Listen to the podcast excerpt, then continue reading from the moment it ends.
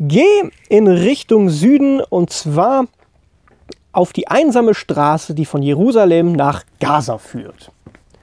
Das war der Auftrag, den Philippus bekommen hat von Gott.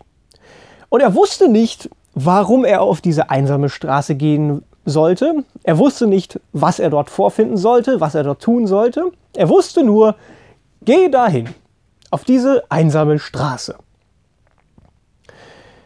Er hat sich bestimmt gefragt, okay, keine Ahnung, was das jetzt soll. Was soll ich da auf einer einsamen, staubigen Straße, irgendwo im Nirgendwo? Aber Gott, ich vertraue dir und geh dahin.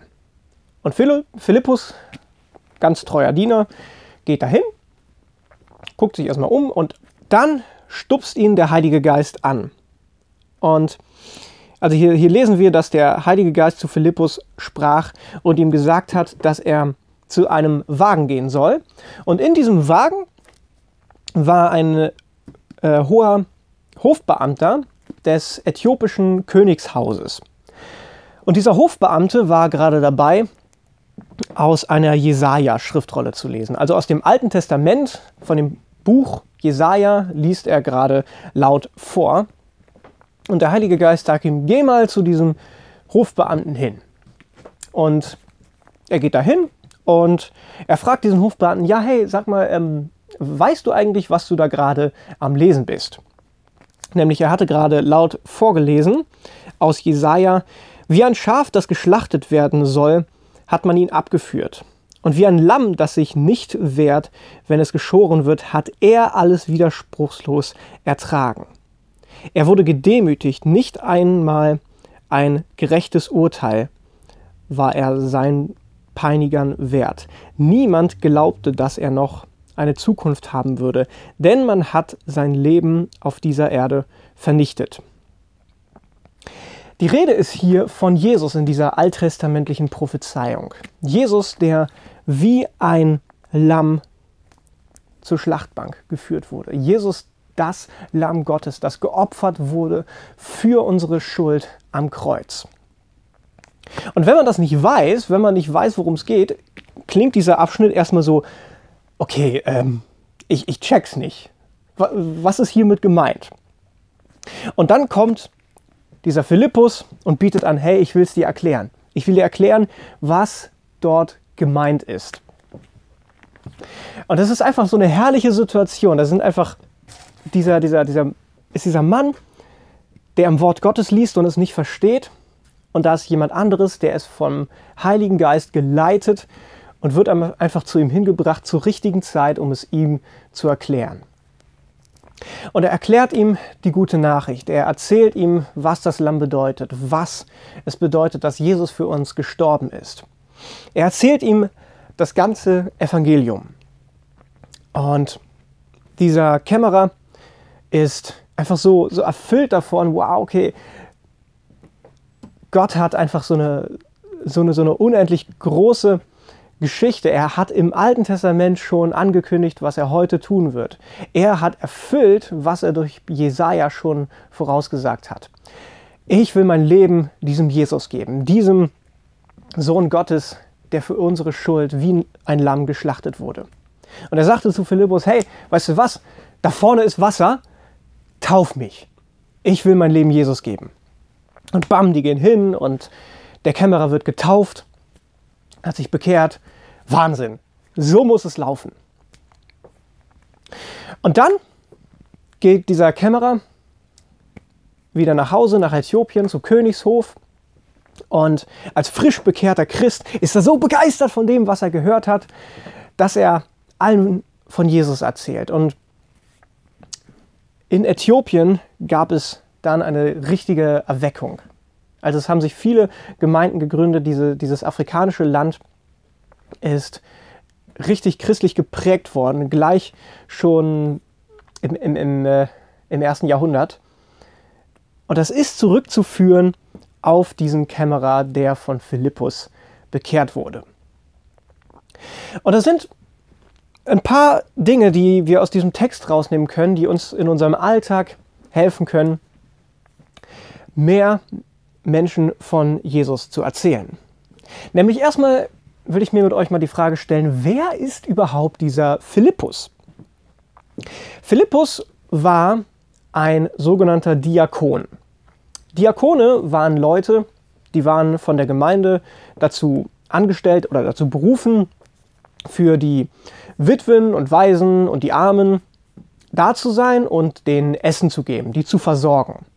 Wir sollen als Gemeinde ja für die Menschen da sein, die bedürftig sind und die Diakone waren diejenigen, die sich darum gekümmert haben. Sie haben den Armen und Hungernden und gesellschaftlich Ausgestoßenen Essen gebracht. Das war deren Job.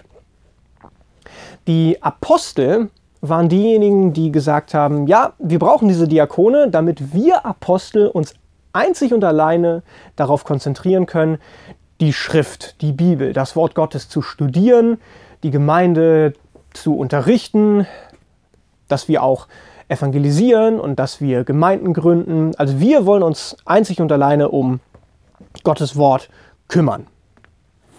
Und das Interessante ist, dass Philippus, der Diakon, von Gott berufen wurde, zu diesem Kämmerer zu gehen.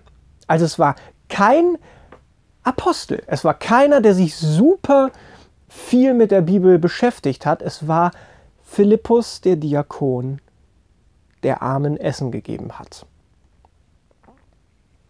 Also es ist, das können wir als erstes mal aus diesem Text rausnehmen, es ist nicht der Job von ein paar besonders befähigten anderen Leuten von Jesus zu erzählen. Es ist nicht, jetzt vielleicht in unsere Zeit übertragen, allein der Job von Pastoren zu predigen, anderen von Jesus zu erzählen oder zu evangelisieren.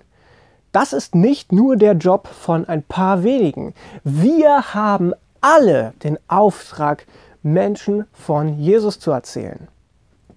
Die Apostel hatten diesen Auftrag und die Diakone hatten diesen Auftrag. Und Gott nutzt Philippus, den Diakon, der nur dafür da ist, Menschen mit Essen zu versorgen, um eine der größten Erweckungen in Afrika auszulösen. Dadurch, dass er zu diesem Kämmerer hingeht und ihm von Jesus erzählt.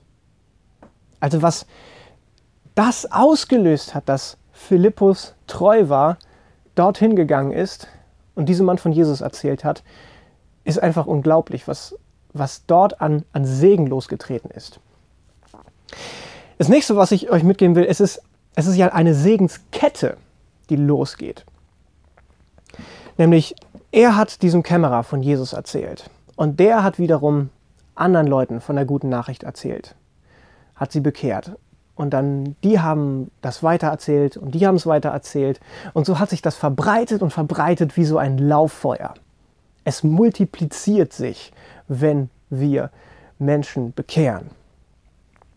Und wenn Menschen, wenn Christen aktiv sind, multiplizieren wir uns.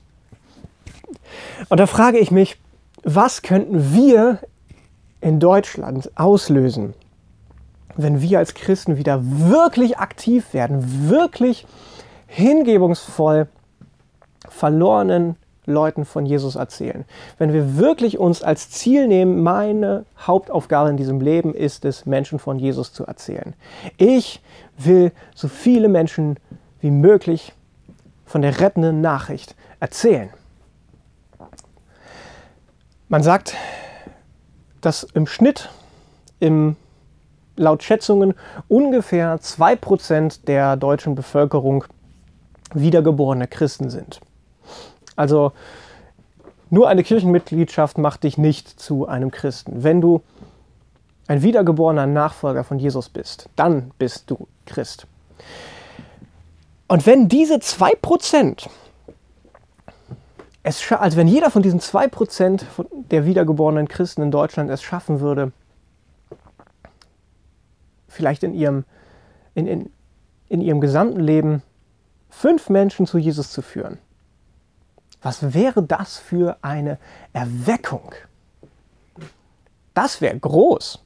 Und ich meine, fünf Menschen in der gesamten Lebenszeit zu Jesus zu führen, ist das unrealistisch? Ist das utopisch? Ich glaube nicht. Du musst dich jetzt auch nicht auf diese Zahl 5 fest, festnageln. Du kannst auch, setz sie so hoch an, wie du, äh, so hoch an wie möglich. Am besten 100 Leute oder, oder 300 Leute. So viele Menschen wie möglich sollen von Jesus hören. Aber allein wenn du es nur in deiner gesamten Lebenszeit schaffen würdest, ein paar Menschen zu Jesus zu führen, und wenn das jeder Christ, jeder wiedergeborene Christ tun würde, meine Güte, was wäre in Deutschland los? Aber leider, leider, leider ist, sind die, ist die christliche Community, würde ich jetzt mal sagen, in Deutschland ziemlich inaktiv. Und ich glaube, das liegt vielleicht daran, da kommen wir zum nächsten Punkt, nämlich der Heilige Geist hat Philippus gesagt, dass er zu diesem Äthiopier gehen soll. Das lesen wir hier in Apostelgeschichte äh, 8,29. Also, dass wir den Heiligen Geist brauchen, damit er uns zeigt, zu wem wir hingehen sollen, wie wir Menschen von Jesus erzählen können, was die richtigen Worte sind, die wir jetzt brauchen, um das zu tun. Wir brauchen den Heiligen Geist. Anders wird das ziemlich schwierig, anderen Leuten von Jesus zu erzählen.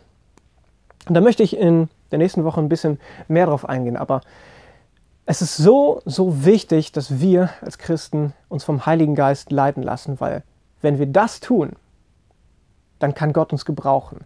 Dann kann Gott uns als Werkzeug nutzen. Dann können sich Menschen durch uns bekehren. Wenn wir offen sind und uns vom Heiligen Geist leiten lassen, bin ich überzeugt, dass er dich und mich gebrauchen wird, um Menschen zu sich zu ziehen und sie zu retten.